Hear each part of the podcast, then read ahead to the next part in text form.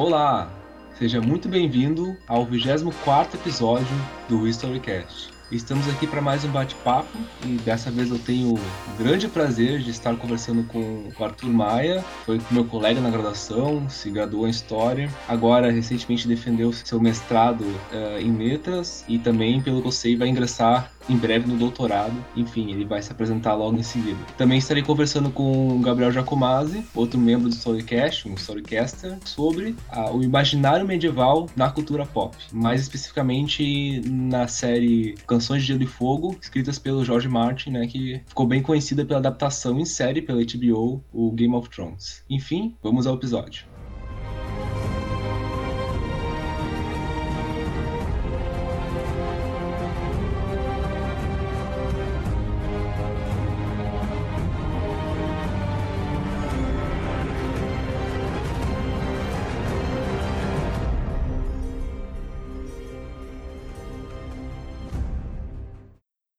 Perfeito, Lucas. Bom, bom dia, boa tarde ou boa noite a todos. Meu nome é Gabriel Giacomazzi. Também fui colega do Arthur Maia na graduação em História. Tive esse prazer de tê-lo como colega. E agora eu passo a bola justamente para o Arthur para ele se apresentar devidamente, né? E também já vou introduzir a primeira pergunta que a gente tem para fazer para ele, no caso para você, Arthur, que seria o seguinte: de que maneira, né, Canção de Gelo e Fogo, Game of Thrones articulam e mobilizam imagens recorrentes do passado medieval na nossa sociedade contemporânea? Então tá, oi para todo mundo que está escutando. É, primeiro, obrigado aí ao Lucas e ao Giacomazzi pelo convite, né? Eu tive, como eles falaram, a gente foi colega desde o primeiro semestre até o fim da graduação. Enfim, obrigado por lembrarem de mim para discutir esses temas. Eu sou o Arthur, eu sou graduado em História, agora mestre também em Letras, né, pelo, pela URGS aqui. E desde a graduação eu tenho trabalhado já com as Crônicas de Gelo e Fogo, com a obra do Martin em geral. E em breve também serei doutorando ainda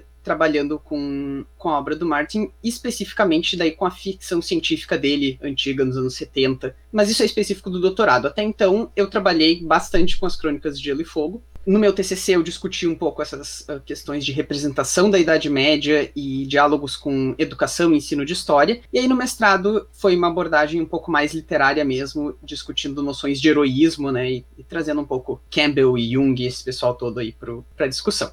Bom, pergunta do, do Jaco, então. Uma coisa que a gente precisa ter muito clara para qualquer tipo de discussão de literatura enquanto fonte histórica é que não se está pretendendo imitar ou reproduzir fielmente ou recriar a Idade Média. E isso vale para as Crônicas de Gelo e Fogo, que são uma fantasia, ou seja, uma fantasia que se passa no mundo secundário, né? Ou seja, a gente nem tá falando do, da nossa história, mas mesmo que fosse, né? Mesmo que, que fosse o caso lá do Cornwell, né? Do Bernard Cornwell, da, com as crônicas saxônicas ou qualquer outro desses exemplos, todos eles igualmente estão mobilizando ideias e projeções sobre a Idade Média que a gente tem hoje em dia, né? Para construir as suas narrativas. Então, o caso das Crônicas de Gelo eu acho ele bastante interessante nesse sentido, porque ele vai um pouquinho na contramão do que a fantasia épica ou a fantasia medieval tradicionalmente fez, né? A gente normalmente fala dessa tradição de se, de se representar a Idade Média nesses livros de fantasia, remetendo lá ao, ao Tolkien. É importante dizer que isso não vem exclusivamente do Tolkien, mas ele acabou se tornando modelo para muitos outros escritores. E aí a gente tem uma Idade Média muito relacionada com como o romantismo dos séculos 18 e 19 tratava a Idade Média também, né, que é uma recuperação idealizada, uma recuperação em oposição à modernidade, em oposição à revolução industrial, portanto mostrando que a simplicidade, a vida no, a vida mais rural, os estamentos muito claros, essas coisas todas são valorizadas diferente do que o, o, Martin vai fazer a partir dos anos 90, e não é só ele, né? a gente pode citar uns outros exemplos como Ted Williams, o Andrzej Sapkowski, a Robin Hobb, todos eles vão estar tá revisando um pouco essa percepção de Idade Média muito atrelada ao romantismo, e talvez aí eles estejam balanceando um pouco melhor, né? O, o Martin diz muito que ele quer reproduzir. Eu acabei de dizer que esses livros não reproduzem, né? Mas o Martin diz muito que ele quer reproduzir a Idade Média. Não a Idade Média, mas a história humana, né, com seus conflitos e tal. Então, o Martin tem uma certa pretensão ao realismo, ele tem uma certa pretensão a representar um pouco mais a violência, né? Representar um pouco mais esses conflitos eh, militares com consequências. E especificamente uma coisa que eu defendo é que também tem uma certa dose de pacifismo ali, uma certa dose de denúncia da guerra, que também já está lá no Tolkien, mas ela está atualizada aqui. Aqui ela está representando muito mais essa denúncia pelos horrores da guerra de uma maneira bem mais gráfica, né? O Martin é um cara que teve a juventude política dele nos Estados Unidos nos anos 60 e 70, se opondo à guerra do Vietnã né, e fazendo parte dos movimentos pacifistas. Então, as Crônicas de Gelo e Fogo têm um pouco de tudo isso. Né, sem, sem abrir mão de determinadas romantizações que aparecem na, na fantasia mais tradicional, mas também contrastando muito isso com com visões um pouco mais. É, não quero usar a palavra cínica, porque não é isso, mas um pouco mais uh, secas, né? Interessante tu, os pontos que tu trouxe, mas eu fiquei pensando outra coisa que tu comentou, então, que o Martin, então, uh, em comparação com outros, teria então, uma pretensão mais realista, né? Seria isso?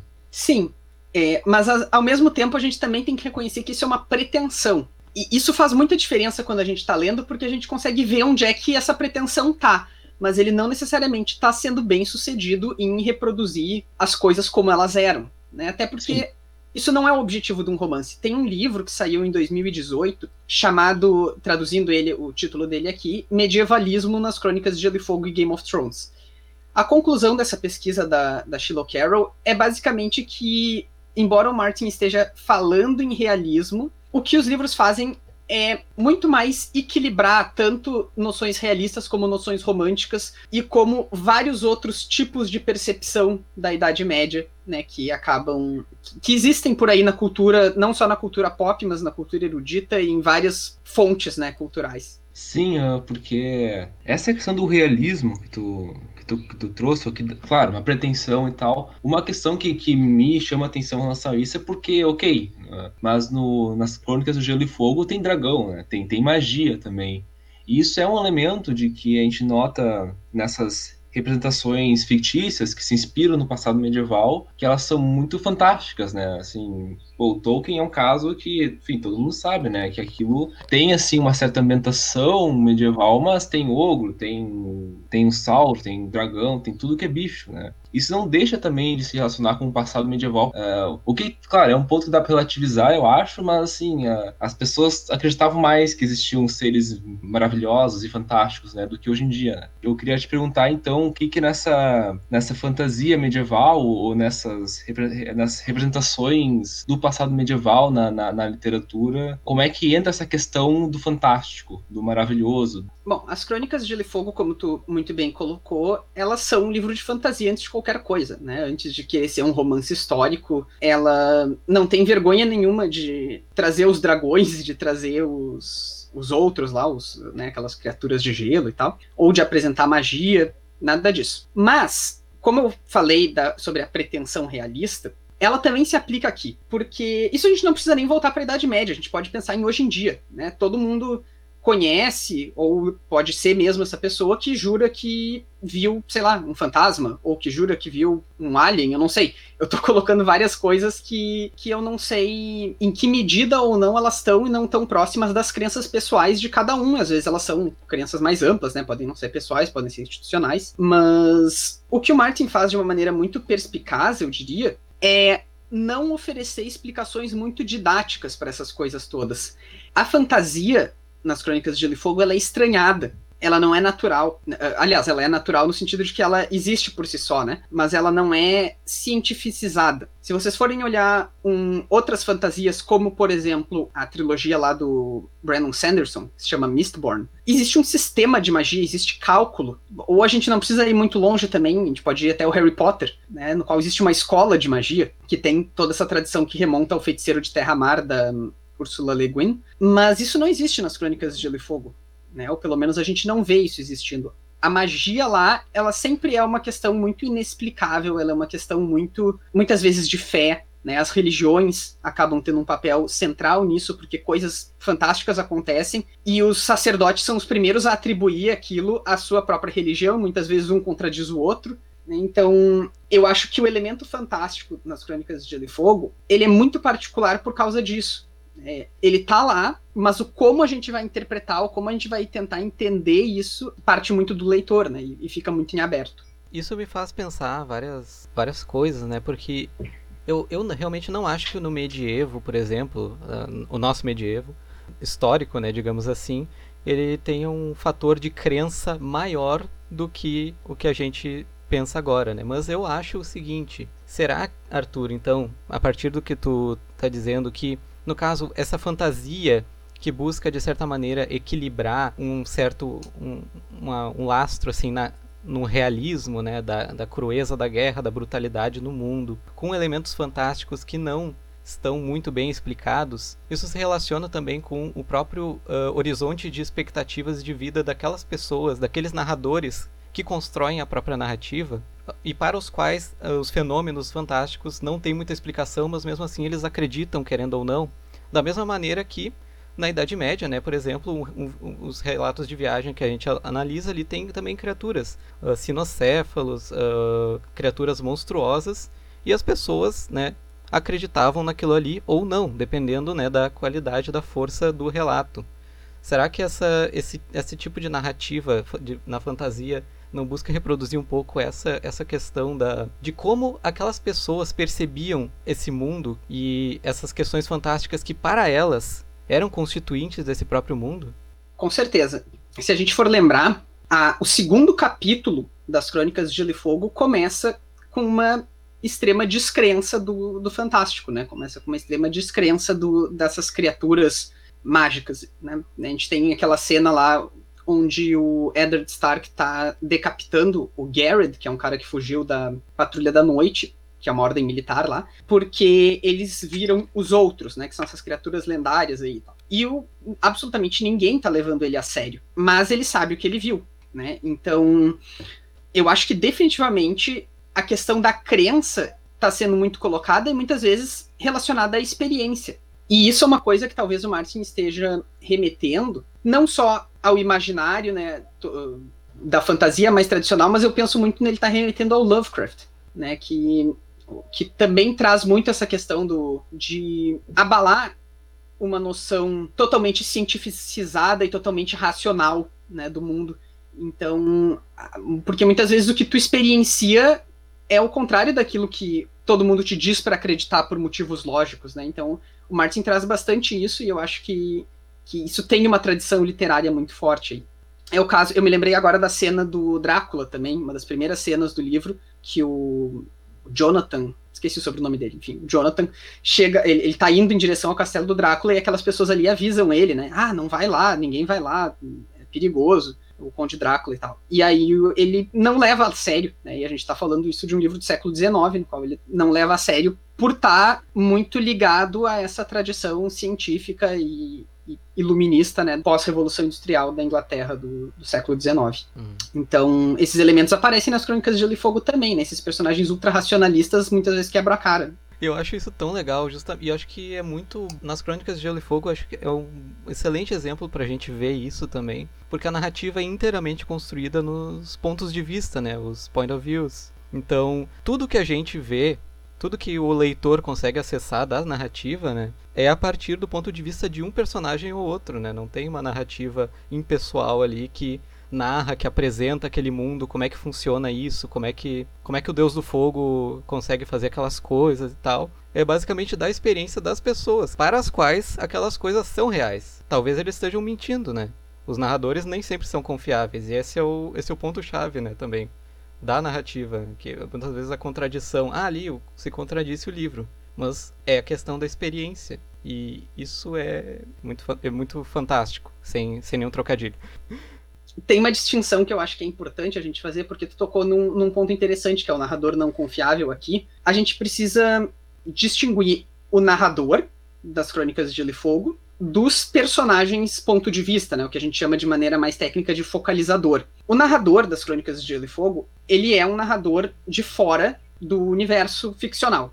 Né? Ele é um narrador que não é um personagem, a princípio. Mas ele está o tempo inteiro focalizado em personagens X ou Y, que ele sempre, ou quase sempre, eu consigo pensar em dois exemplos nos quais isso não acontece, mas ele quase sempre nos avisa quem é esse personagem. E aí é como se a gente tivesse botando aquelas lentes para olhar para a narrativa. Então, esse narrador ele não está deliberadamente mentindo pra gente, mas a gente está sujeito a enganos, a memória falha. Né? O caso clássico da memória falha é a Sansa no, no quarto livro, no Festim dos Corvos, lembrando que o, o Sandor Clegane beijou ela quando isso nunca aconteceu.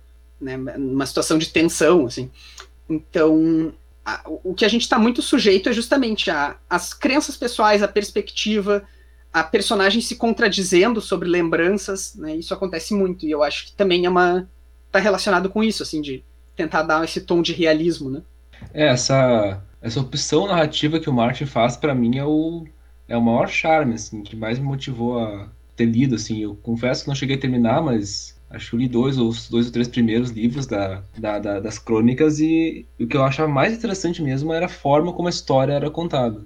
Então, Arthur, seguindo nossa, nossa conversa, eu queria te fazer uma outra pergunta, né, indo para outra direção. Para ti, qual é a idade média que é retratada nessas imagens, nessas, nessa literatura sobre a qual nós estamos conversando, né? Uma questão é que não tem como retratar toda a Idade Média, né? Nós que somos formados em história, a gente sabe que a Idade Média é um grande guarda-chuva para muitas coisas diferentes, em muitos espaços geográficos diferentes, e acho que podemos refletir um pouco de que o que, que é selecionado, né? O que, que acaba sendo retratado, o que acaba virando livro de ficção, de fantasia, o que acaba virando filme e série e tudo mais. E também, né? Acho que tu poderia comentar quando é que surgiu esse interesse pela Idade Média na literatura, né? Ou até em outras mídias. Eu lembro que tu comentou antes dos românticos e tal, acho que poderia falar um pouco pouco mais sobre isso e como é que tá esse tendência hoje em dia, se ele sofreu mudanças, enfim. Bom, essas coisas elas estão muito conectadas, né? Tu perguntou sobre qual idade média é retratada e ela vem diretamente da tradição romântica, passando por muitas muitos debates, né? Cada livro é um livro e tal. E, e o Martin briga bastante com isso, mas no século XVIII, né, especialmente na França, na Alemanha, mas isso também logo se, se desenvolve na Inglaterra, e como todo mundo é, sabe, também passou pelo Brasil, né, e, vários, várias situações. Uma tradição romântica de que surge em termos artísticos muito como uma forma de repudiar o ideal de progresso, o ideal pós-iluminista burguês de progresso, né, e de industrialização e de urbanização, acaba refletindo na literatura e por consequência as pessoas começam a olhar para trás e veem assim, não, por que, que essas pessoas estão chamando a Idade Média de Idade das Trevas? Se eu não gosto de quem fala mal da Idade Média, então eu gosto da Idade Média.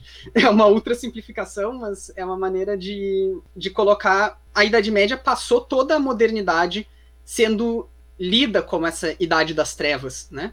Até ela ser recuperada aí nos séculos 18 e 19, especialmente pelo romantismo.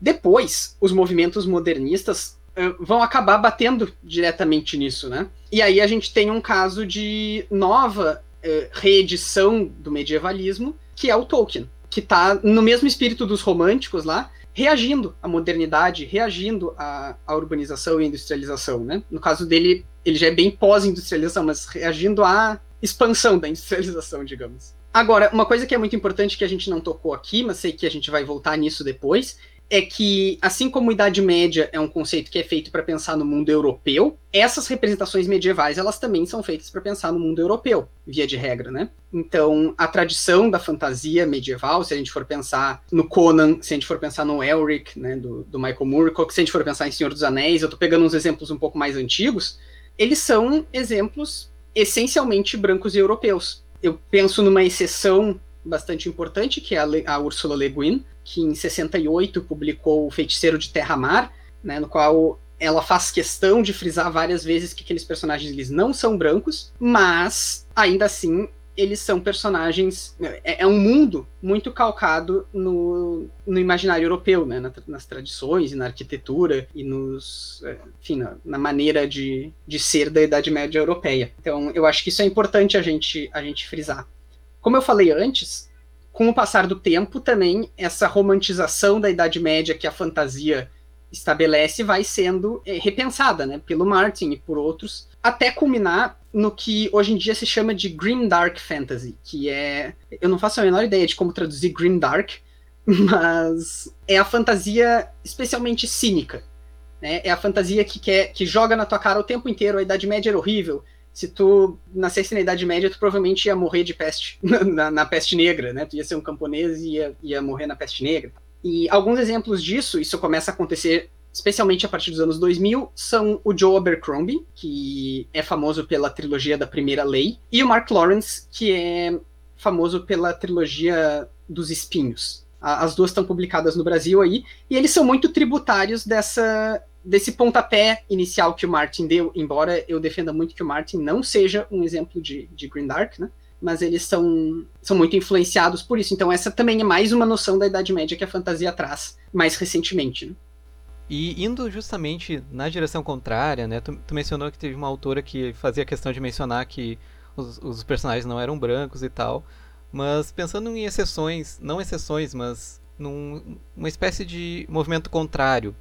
Atualmente, então, na, na literatura de fantasia, a gente encontra obras que buscam romper com essa, com essa Idade Média, essa fantasia medieval eurocêntrica, que busquem retratar outras idades médias, idades médias orientais, até mesmo uma idade média africana, quem sabe. Tu vê em algum trabalho recente uh, essa preocupação? Muitos.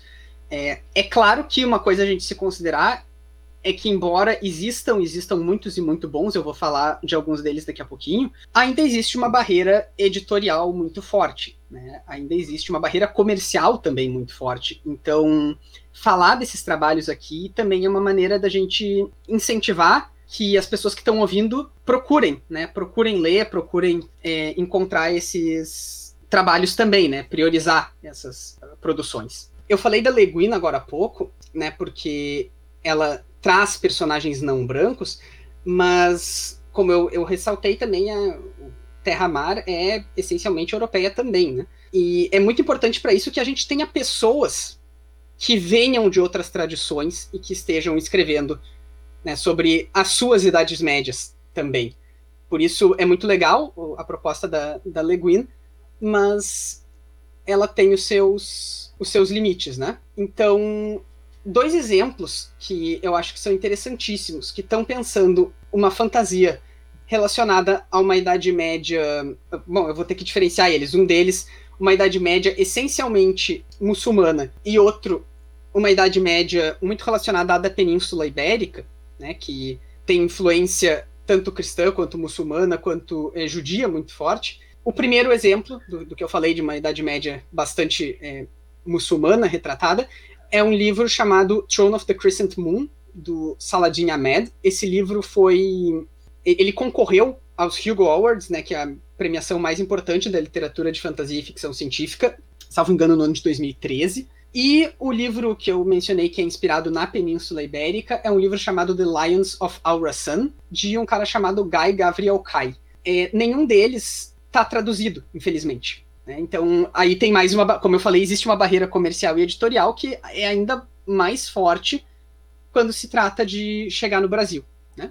Mas, para mim, o meu exemplo favorito, assim, de uma trilogia que, que eu tenho como uma das, das trilogias que eu mais gosto, é a Inheritance, né? ou seja, a herança, que é escrito por uma autora afro-americana chamada N.K. Jemisin, né, de N.K. mesmo, o nome dela é Nora, que trabalha não necessariamente com uma idade média pontual, por exemplo, ela não está propondo falar sobre, sei lá, o século XII na África Oriental, não é, não é esse tipo de proposta que ela tem, mas ela se propõe a deseuropeizar né, um tanto dos clichês da fantasia.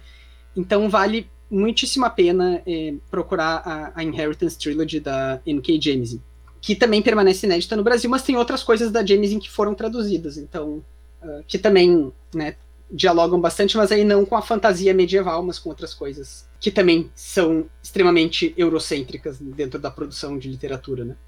Pegando, acho que esse gancho de outras idades médias, né, ou de periferias da Idade Média, se a gente pode falar assim, uh, eu, eu vi também que tu recentemente passou na seleção de mestrado para trabalhar a questão da alteridade no George Martin, né? Pensando também a questão da fantasia, tradição de literatura fantástica, como é que esse outro, né, esse outro do europeu, no caso, o oriental, o africano, enfim, outras representações que podem aparecer, né, disfarçadas entre aspas, como representação desses povos, fantasiando eles de certa maneira, né, dentro daquele universo. Como é que eles aparecem nessa literatura de fantasia que ainda é muito europeia, uh, que está baseada, né, no de onde geralmente os autores, né, estão escrevendo, né, autores ingleses, autores franceses que fazem ali a partir da sua própria idade média, né, da, da, sua, da história do seu, dos seus respectivos países, né, o, o centro da, dessa inspiração narrativa. Bom, para essa pergunta em específico, eu vou focar no Martin, porque eu acho que ele tem muitos exemplos positivos e negativos né? E, e dá pra gente talvez resumir as principais tendências só olhando para as crônicas de Gelo e Fogo. Uhum.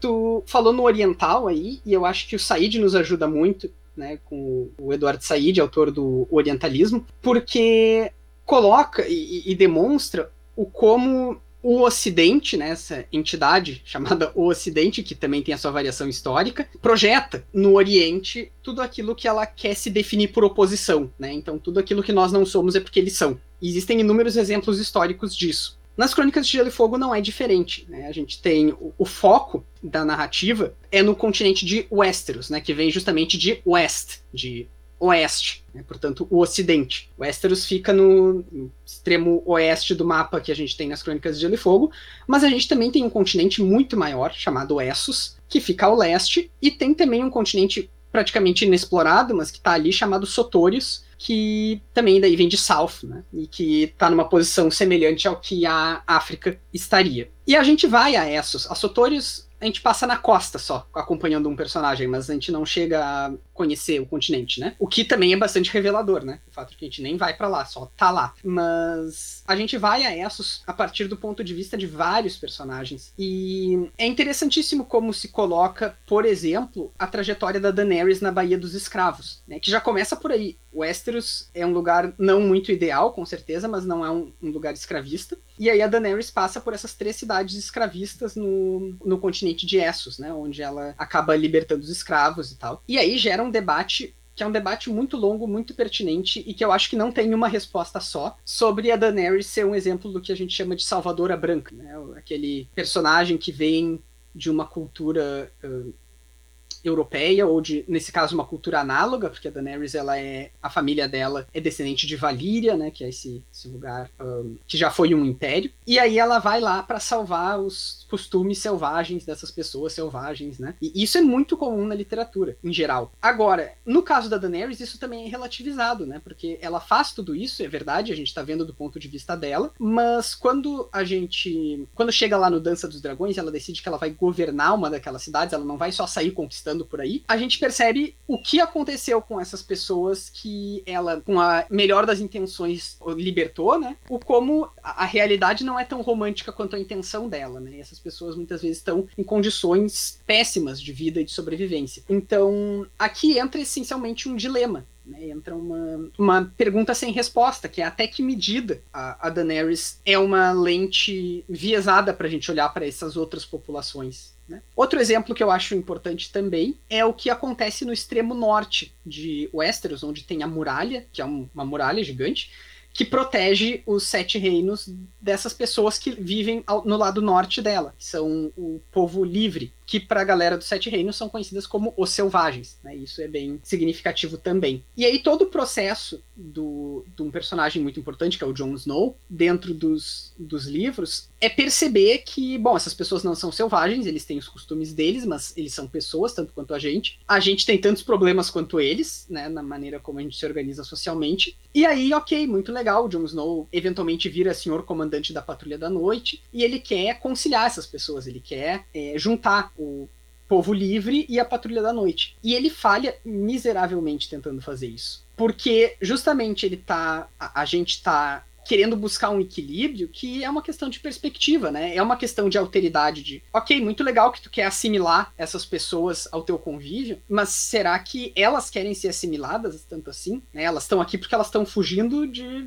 passar fome, mas até que ponto tu tem o direito de querer é, transformar elas em pessoas iguais a ti? É muito problemático ao mesmo tempo que é uma pergunta muito boa que é feita ali, né? Que é justamente os limites disso. E eu vou encerrar esse essa sequência de exemplos sobre as Crônicas de Gelo e Fogo, com talvez a, o pior tratamento que exista nas Crônicas de Gelo e Fogo, que é, as, que é a população negra das Ilhas de Verão, né, que são umas ilhas pequenininhas que quase não têm destaque.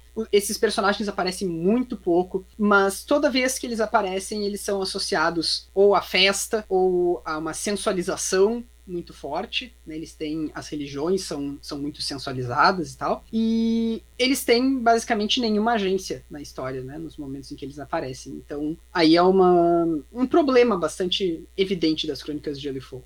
Esses três exemplos que tu nos deu, eles de forma variada nos ajudam a, a, a pensar né, como que a arte em geral, né, mas estamos falando de literatura aqui, como que a literatura então, né, ela, ela reflete, né, questões, né, do, dos tempos atuais, né, e também questões que, que passam, né, o, o tempo histórico, né, porque isso da, da alteridade, de lidar com o outro, né, e, e os conflitos que isso pode gerar, o, o até as, as, solidariedades que isso pode gerar, isso é uma questão muito presente no, no, no passado medieval, mas também é muito presente hoje em dia, né, acho que é uma questão que novamente voltou a ao centro do debate quando veio a questão das migrações. Enfim, nos Estados Unidos isso é uma questão bem forte, né, presente por conta né, da questão do muro, né, dos, dos, das pessoas não documentadas e tudo mais. E acho que, em alguma medida, né, eu sei que as crônicas foram escritas ao longo de muitos anos, né, então, não estou dizendo que foi um reflexo do Trump, né? Mas essa questão da, da migração, né, dos refugiados é algo que, que, há muito tempo já é algo na sociedade. Acho que de alguma medida a literatura, assim, não não estou dizendo que foi algo tão consciente assim, mas acho que isso reflete mesmo na literatura, né? Acho que o Martin de alguma medida foi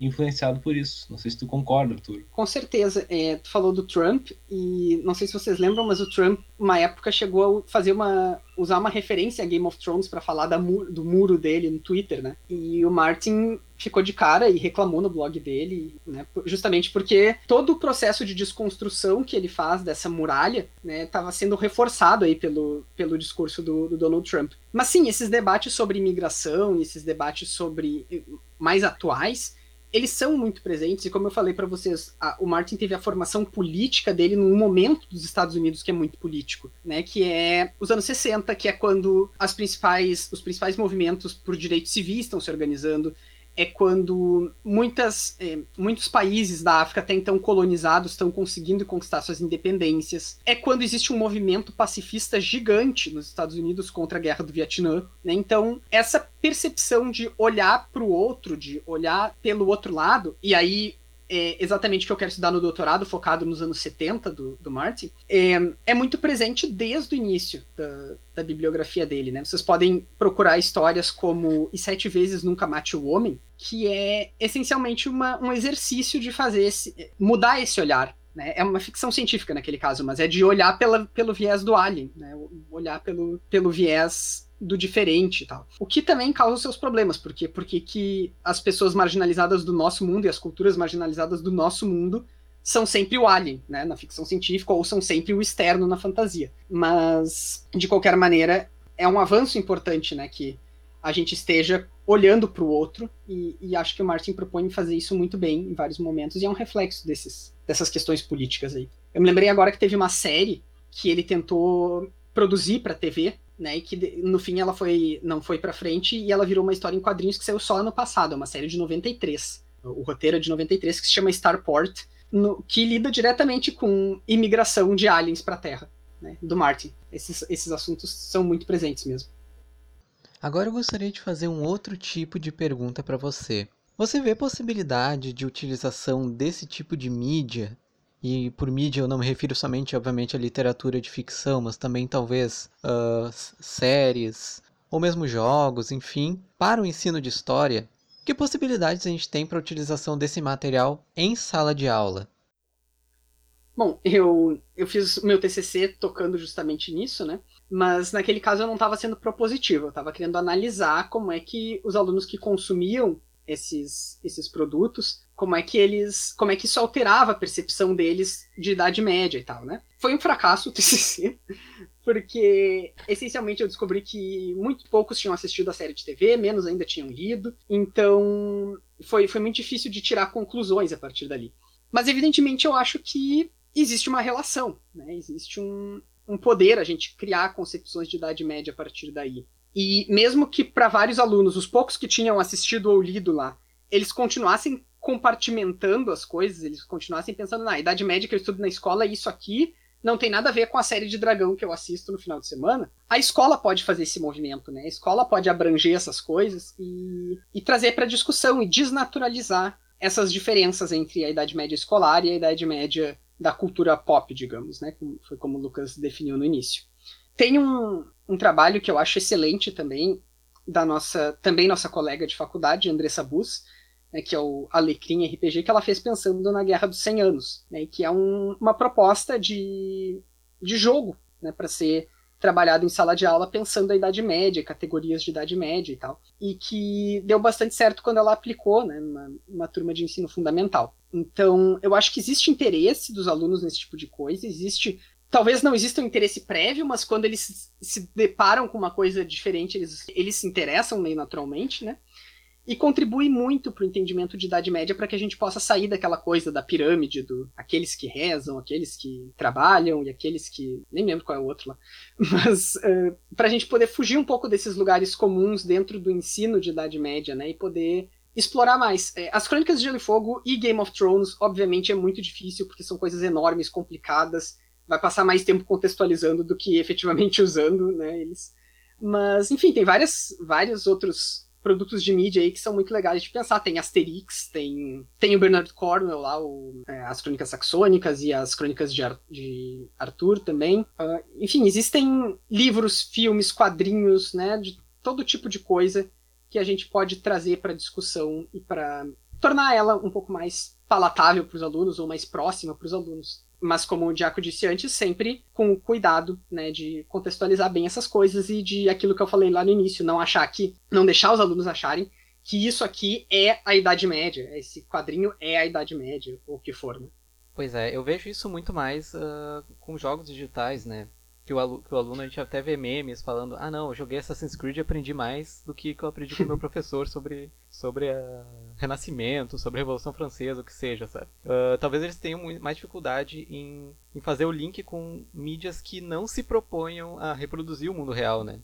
Por mais que elas mobilizem todo o imaginário, por exemplo, o imaginário associado a, ao que a gente entende, né? Por Idade Média, né? O que se faz entender por Idade Média, né? Ah, cavaleiros, espadas e e por que não bruxas, magia e tal, mas que acaba não ficando tão evidente, né?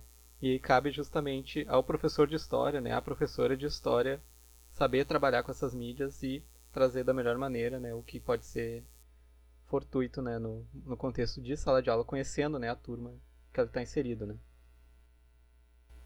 É, essas discussões sobre imaginário, elas são. Tu falou sobre que não se propõe a retratar diretamente, né? O caso das Crônicas de Gelo e Fogo, por exemplo. Uh, eu, concordo que acho que em grande parte reside aí o fato dos alunos não, não fazerem diretamente essa conexão e achar que estão aprendendo sobre Idade Média, enquanto, sei lá, com Assassin's Creed eles podem achar que estão aprendendo. Né? Mas eu acho que tu tem toda a razão quando tu diz que cabe ao professor fazer essas articulações e fazer essa, essas articulações de uma maneira cuidadosa.